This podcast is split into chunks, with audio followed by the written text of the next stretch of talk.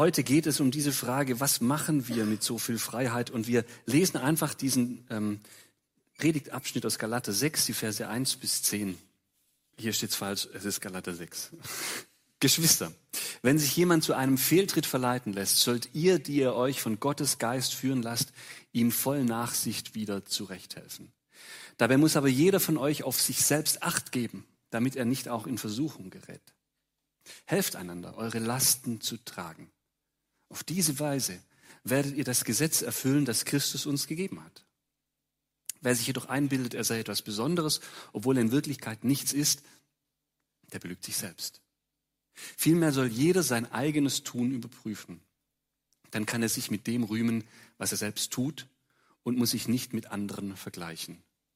Jeder hat nämlich seine ganz persönliche Last zu tragen. Wer in der Lehre des Evangeliums unterrichtet wird, soll mit allem, was er besitzt, zum Lebensunterhalt seines Lehrers beitragen. Macht euch nichts vor, Gott lässt keinen Spott mit sich treiben, was der Mensch sät, das wird er auch ernten. Wer auf den Boden seiner selbstsüchtigen Natur sät, wird als Frucht seiner Selbstsucht das Verderben ernten. Wer dagegen auf den Boden von Gottes Geist sät, wird als Frucht des Geistes das ewige Leben ernten. Lasst uns daher nicht müde werden, das zu tun, was gut und was richtig ist. Denn wenn wir nicht aufgeben, werden wir zu der von Gott bestimmten Zeit die Ernte einbringen. Solange wir also noch Gelegenheit dazu haben, wollen wir allen Menschen Gutes tun, ganz besonders denen, die wie wir durch den Glauben zur Familie Gottes gehören. Paulus sagt im Galaterbrief bisher, wir sind frei und jetzt, jetzt am Ende sagt er im letzten Kapitel, sagt er, wozu diese Freiheit auch gut ist, was sie für Konsequenzen hat. Er sagt, nehmt die anderen Leute in den Blick, tut ihnen Gutes, nutzt eure Freiheit für andere oder fromm ausgedrückt, sei ein Segen. Sei ein Segen für andere. Das ist nicht so populär, oder? Wie vor zwei Wochen haben wir das schon gesehen in der einen Predigt, ja, wo es darum geht, dass wir Freiheit oft für egoistische Zwecke benutzen. Ähm, das ist nicht so populär, sich zu fragen mit seiner Freiheit, was kann ich anderen tun? Sondern viel populärer ist zu fragen, was tut mir selbst gut? Wie kann ich mich selbst verwirklichen? Und auf der anderen Seite merken wir aber auch, dass das eine Sackgasse ist. Wir merken es in der Lebenserfahrung irgendwann, da bin ich überzeugt, dass das eine Sackgasse ist, wenn wir uns nur um uns selbst drehen. Dass uns das letztlich doch leer lässt. Heute sagt uns Paulus, wir sollen uns nicht nur auf Gott ausrichten, sondern wir sollen uns auch auf andere Menschen ausrichten. Auf andere Menschen, weil wir füreinander geschaffen sind. Und auch das ist wahrscheinlich theoretisch nichts Neues. Wahrscheinlich hast du das schon gehört. Und wenn du das so hörst, ja, dem anderen Gutes tun und so, dann denkst du, ja gut, das macht auch durchaus Sinn. Ne? Die Frage ist dann halt immer nur, tun wir es auch? Machen wir es auch? Man braucht auch überhaupt gar kein Christ zu sein, damit das einleuchtend ist. Ja, auch viele große Denker ähm, in der Geschichte haben das schon erkannt. Aristoteles zum Beispiel, der den Menschen als Zoon ähm, äh, Politikon wahrgenommen hat, also beschrieben hat als Gemeinschaftswesen, ähm, der, der hat das schon erkannt. Wir sind füreinander geschaffen. Und nur wenn wir andere Menschen, im Blick auf andere Menschen leben, dann, dann sind wir als Mensch auch wirklich ähm, Mensch und sind wir glücklich und tut uns das gut.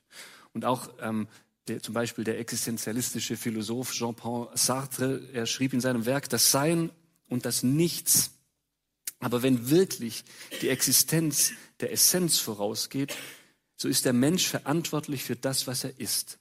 Somit ist der erste Schritt des Existenzialismus, das ist diese philosophische Strömung, jeden Menschen in den Besitz dessen, was er ist, zu bringen und auf ihm die gänzliche Verantwortung für seine Existenz ruhen zu lassen. Und jetzt kommt's.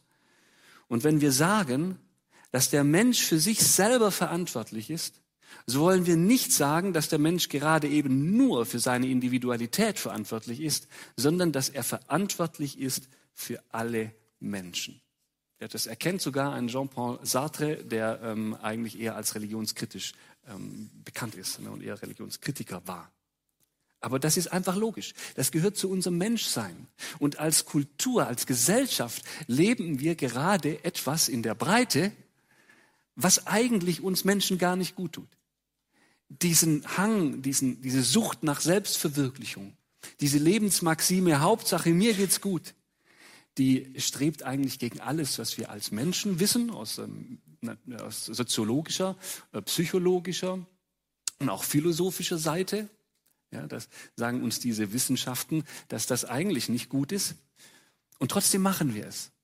Wir merken als Gesellschaft an vielen Stellen, dass uns das nicht gut tut, dass das nicht der Weg ist, der wirklich ähm, uns weiterbringt. Aber noch viel mehr merken wir das als Christen, weil wir wissen ja, wir sind dafür geschaffen worden als Christen. Wir sind auf Gott hin geschaffen worden und auf andere Menschen hin geschaffen worden. Und ähm, deswegen ist die Frage für uns, wie kann das konkret aussehen, dass wir für andere Segen sind? Und Paulus, der nennt in Galate 6, Vers 1 bis 10 folgende Punkte. Also zuerst einmal nennt er den Punkt, habt Acht auf euren Nächsten. Ja, wenn der einen Fehltritt macht, wenn er strauchelt, dann geht euch das was an. Wenn er oder sie eine Last trägt, dann geht euch das was an. Dann, dann ist das euch nicht egal. Dann denkt ihr nicht, ja, so viel Alltag und so viel Hauptsache mir geht's gut, sondern dann macht das was mit uns als Christen, als die, die Jesus nachfolgen. Das ist das, was Paulus hier sagt. Wir können nicht so leben, als dass uns das, ähm, wie es dem anderen geht, nichts angeht. Schaut nicht einfach weg, sondern lasst euch von Gottes Geist führen und helft ihm oder ihr in Nachsicht zurecht. Natürlich kann man nicht allen helfen gleichermaßen. Ja, das kann niemand, kann ich auch nicht. Deswegen ist Gemeinde auch immer nie nur das, was der Pastor oder was die Leitung macht, sondern Gemeinde macht das aus, was wir alle machen. Und wenn wir uns alle in Gemeinde, in Gemeinde wohlfühlen wollen oder Gemeinde als einen Ort erleben wollen, in dem der Geist Gottes weht, dann reicht das nicht, wenn der Pastor eine salbungsvolle Predigt ähm, ähm, spricht am Sonntag, sondern dann hat das was damit zu tun, wie wir, jeder einzelne von uns, das lebt. Wie er oder sie sich vom Heiligen Geist leben lässt. Ich kriege ja oft gar nicht mit, wie es euch geht. Kann ich ja auch gar nicht. Ja? Über 300 Gottesdienstbesucher am Sonntag und die wechseln auch durch. Das sind über 500 Personen, die wir bei Church Tools ähm, irgendwie mal gespeichert haben und manche sind da gar nicht gespeichert. Das, ja, das sind ja viele Leute. Kann ich ja gar nicht. Geht ja gar nicht. Können wir als Leitungskreis auch gar nicht leisten.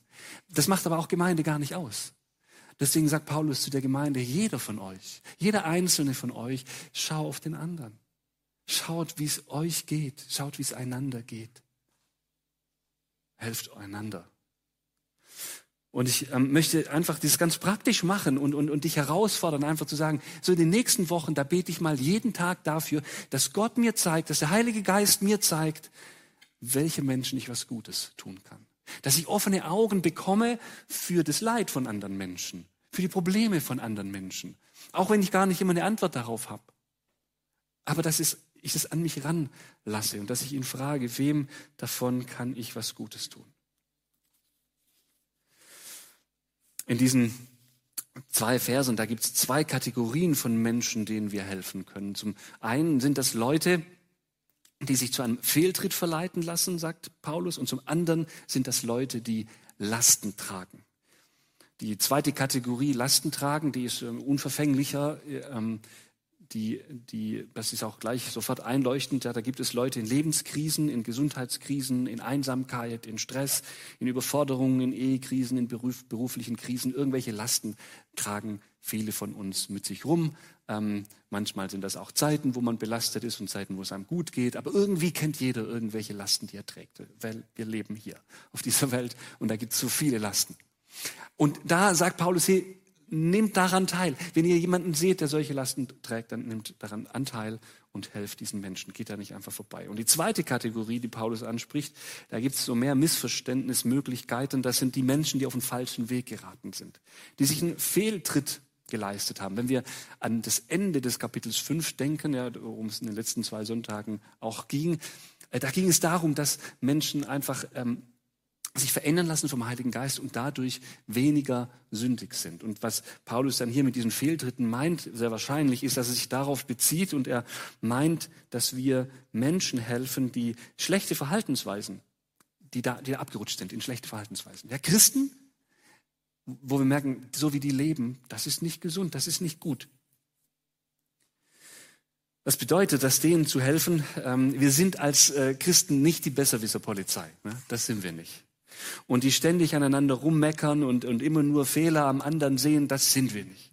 Das bedeutet das nicht. Das ist auch direkt das Gegenteil von dem, was Paulus vorher auch sagt. Er sagt ja, ähm, äh, dass wir nicht einander so verurteilen sollen, sonst ähm, fressen wir uns gegenseitig auf, ist so sein Bild. Ne? Und äh, ähm, das sagt er, das sollen wir nicht tun. Nicht gesetzlich einander immer ständig verbessern und irgendwie so, dass man Angst haben muss, hierher zu kommen, wenn man ständig einem rumgemeckert. Das ist nicht gemeint. Das ist nicht gemeint. Also kein, kein, keine Kultur der Rechthaberei und der Gesetzlichkeit.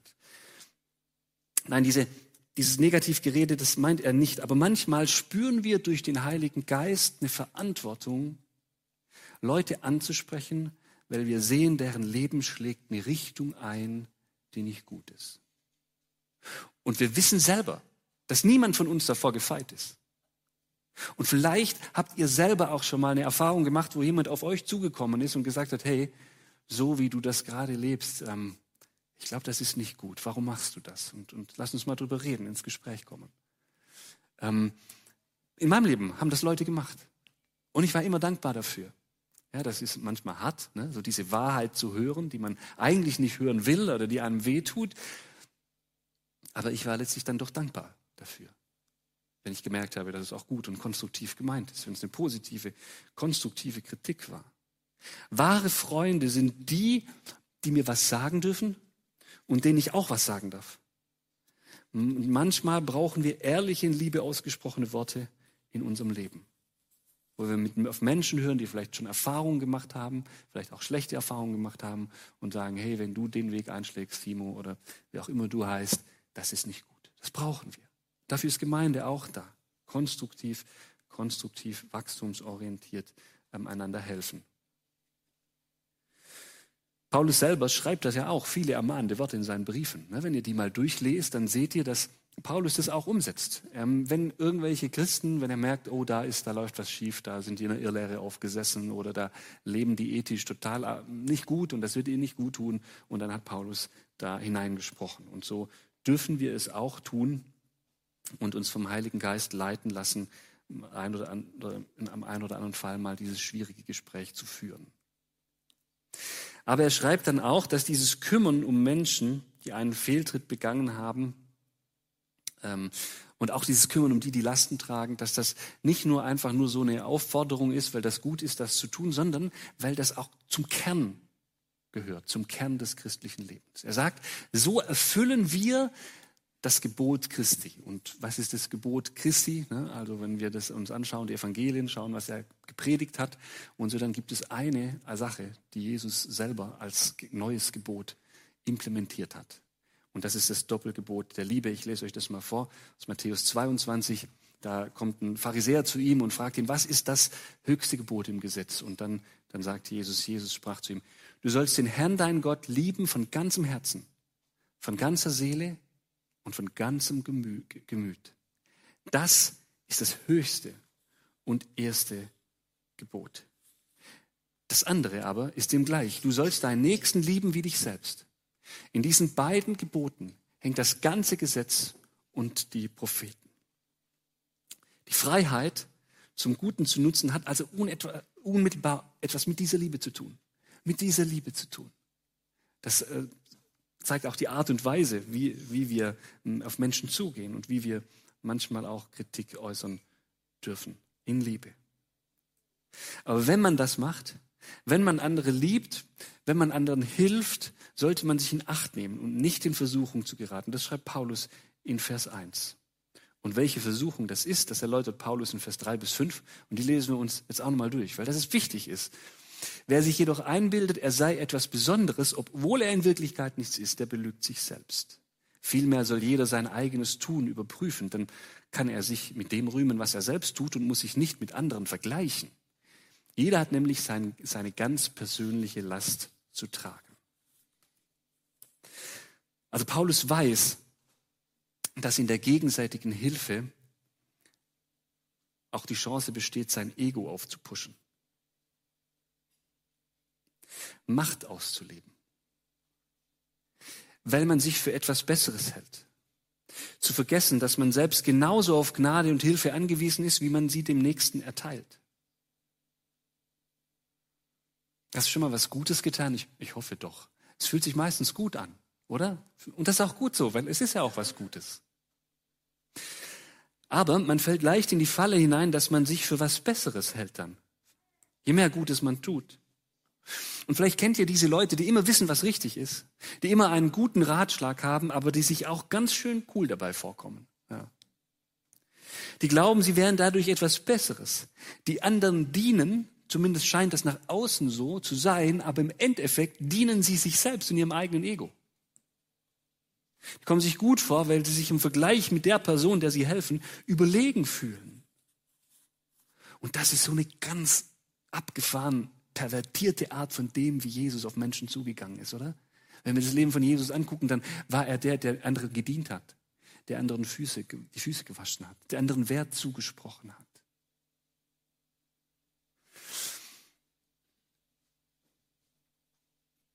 Paulus sagt, es gibt keinen Grund, sich zu überheben aufgrund dessen, was man Gutes tut. Sich so zu verhalten, als, als hätte uns Paulus, als wollte er uns daran erinnern, was er in den Kapiteln vorher gesagt hat, in den fünf Kapiteln. Dass, dass du selbst nur aus Gnade gerettet bist. Das haben wir da doch gelesen. Hast du das vergessen? Du bist doch selber nur aus Gnade gerettet. Du bist gar nichts Besseres. Paulus formuliert das sehr drastisch. Du bildest dir ein, besonders gut zu sein, obwohl du nichts bist. Oh, das ist krass, ne? Das ist krass darf man auch nicht offen Zusammenhang reißen, dieses, diesen Satz, ne? weil äh, Paulus auch viel Wert zuspricht, Identität, Sohn Gottes, Kinder Gottes, da sind wir ganz viel.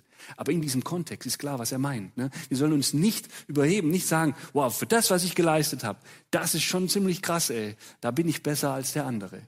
Insofern sagt Paulus, du bist das gar nicht, du bist nichts. Du bist genauso aus der Gnade Gottes gerettet, gerettet wie der andere auch. Genauso.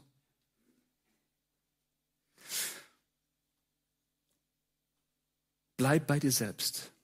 Überprüfe dein eigenes Tun. Jeder hat seine eigene Last, seine persönliche Last zu tragen, sagt Paulus. Und du weißt nicht, wie es sich anfühlt, der andere zu sein. Das weißt du nicht.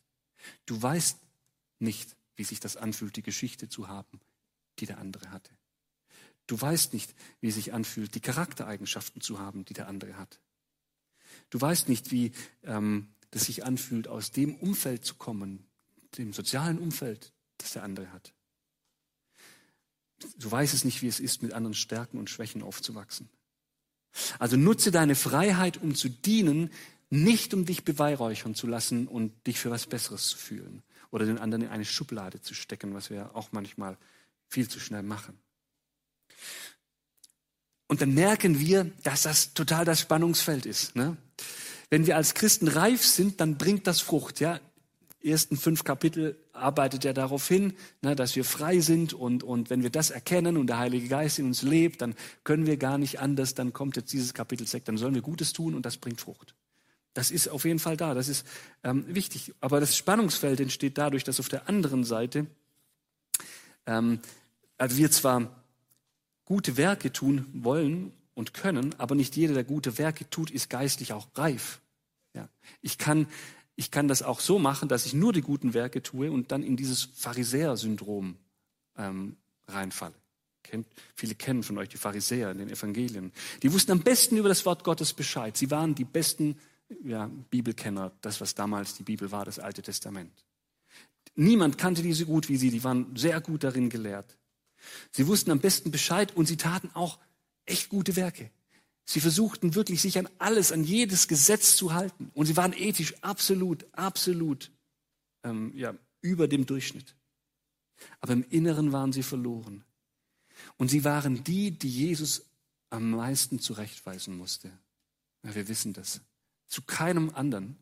Nicht zu dem größten Sünder, nicht zu den Römern, nicht zu den Mördern, nicht zu den Prostituierten, nicht zu allen anderen, die ähm, äh, damals die ethische Maßstäbe nicht erfüllt hat, war er so hart wie zu den Pharisäern. Es waren die einzigen, die er, die er wirklich hart angegangen ist. Ihr Schlangenbrut, ihr Otterngezücht nennt er die mal. Wie könnt ihr entfliehen vor dem äh, Tag des Zorns? Die wahre Reife zeigt sich nicht, ob man, welchen Dienst man hat, sondern die wahre Reife zeigt sich im Inneren. Und im Idealfall passt das dass man, dass man Gott dient und wirklich für andere Menschen da ist, aber dass man innerlich auch reif ist und dass man das nicht, ähm, dass einem das nicht zu Kopf steigt. Wie ist es bei dir? Im Reich Gottes zählt Haltung, Vorbegabung und Leistungsfähigkeit. Das ist interessant, oder? In Gottes Reich zählt Haltung, Vorbegabung und Leistungsfähigkeit. Und dann sagt Paulus weiter in Vers 6. Wer in der Lehre des Evangeliums unterrichtet wird, soll mit allem, was er besitzt, zum Lebensunterhalt seines Lehrers beitragen. Hier geht es um Wertschätzung. Paulus sensibilisiert die Galater und sagt, wenn ihr ähm, ähm, Gutes tun wollt, dann ähm, macht das auch in einer Atmosphäre, in dem ihr die anderen wertschätzt. Ja? Paulus sagt, es gibt Leute in eurer Gemeinde, die investieren sehr viel Zeit, um ähm, die Gemeinde zu lehren. Und diese, in dieser Zeit können sie keine Arbeit nachgehen. Und dieser Dienst am Wort Gottes ist so wichtig, dass die Gemeinde diesen Leuten einen Unterzahl, Unterhalt zahlen sollte. Aber ich möchte dieses Prinzip, die hier ähm, für, für die Lehrer angesprochen wird, erweitern. Ja, da steckt ja ein Prinzip dahinter. Lasst uns wertschätzen, wenn Menschen sich für Gottes Reich einsetzen. Schätzt es wert, wenn andere Menschen sich um eure Kinder kümmern. Gerade jetzt, wenn ihr welche habt im Kindergottesdienst oder in der Jugend. Schätzt es wert, wenn euer Hauskreisleiter sich vorbereitet. So kurz das auch manchmal ist im Stress des Alltags. Aber schätzt das wert. Schätzt die Leute wert, die Kaffee kochen, die das Gemeindehaus putzen, die gerade hinten an der Technik sitzen, die vorne gerade Musik gemacht haben, die Moderation gemacht hatten. Schätzt die Leute wert, die euch begrüßt haben heute Morgen. Schätzt die Leute mehr wert, die das Gemeindehaus putzen, die sich daran beteiligen. Oder in sonst irgendeiner anderen Art und Weise ähm, uns dienen. Das ist ein wichtiges Prinzip. Das ist der Rahmen, in dem das gute Tun auch stattfinden soll, im Rahmen der Wertschätzung. Sag mal Danke. Du kannst dich entscheiden, nutzt du deine Freiheit, um zu meckern und das immer wieder dem anderen vorzuhalten, was nicht gut war? Oder nutzt du deine Freiheit, um wertzuschätzen? It's up to you. Dann fügt Paulus noch eine Mahnung hinzu. Macht euch nichts vor. Gott lässt keinen Spott mit sich treiben. Was der Mensch sät, das wird er auch ernten. Wer auf den Boden seiner selbstsüchtigen Natur sät, wird als Frucht seiner Selbstsucht das Verderben ernten. Wer dagegen auf den Boden von Gottes Geist sät, wird als Frucht des Geistes das ewige Leben ernten. Lasst uns daher nicht müde werden, das zu tun, was gut und richtig ist. Denn wenn wir nicht aufgeben, werden wir zu der von Gott bestimmten Zeit die Ernte einbringen. Das Wunderbare, ja, das Schöne das Coole bei Gott ist, dass wir ihm nichts vormachen können.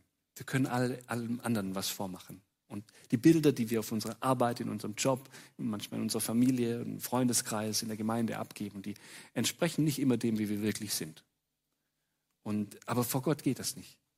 Gott weiß ganz genau, warum wir was tun. Gott weiß ganz genau, äh, was die Motive sind. Gott weiß um unsere Grenzen. Er weiß um unsere Schwächen und Motive. Er kann damit umgehen er liebt uns trotzdem und das ist ja die Basis, in der wir alle leben, sonst könnten wir ja gar kein, gar kein äh, gutes Leben führen. Ja? Wir, wir leben in dieser Gnade Gottes, erfahren das immer wieder.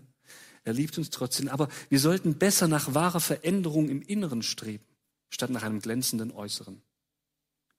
Täuschen können wir Gott eh nicht. Wir haben es gerade gelesen. Ja? Gott lässt sich nicht veräppeln. Wir sollten besser nach wahrer Veränderung im Inneren streben und und dann schließt Paulus diese Passage mit der Ermutigung ab. Solange wir also noch Gelegenheit dazu haben, wollen wir allen Menschen Gutes tun. Ganz besonders denen, die wie wir durch den Glauben zur Familie Gottes gehören. Tut einander Gutes. Seid ein Segen füreinander. Habt einander im Blick. Und da schließt sich der Kreis. Wie dürfen wir unsere Freiheit benutzen, die uns geschenkt ist? Zum Segen für andere. Ich habe uns am Anfang diese Frage gestellt, wofür wir in den vergangenen vier Wochen unsere Freiheit genutzt haben. Wie viel davon war für andere Menschen?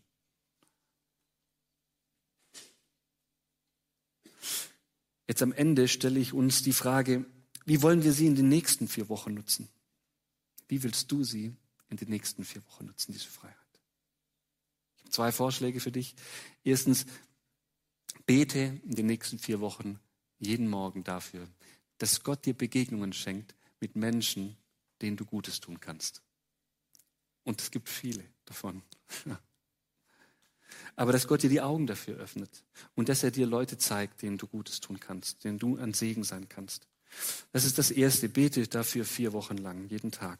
Und das Zweite ist, nimm dir eine Sache vor. Ganz konkret. Ganz konkret und, umsetzbar. Ja, nicht irgendwie einfach nur, ich will was Gutes tun, sondern was willst du Gutes tun und wann? Konkret und umsetzbar. Nimm dir eine Sache vor, die du in der nächsten Woche an einem Menschen in deinem Umfeld ähm, Gutes tun möchtest, wo du ihn zum Segen werden willst. Ich bete.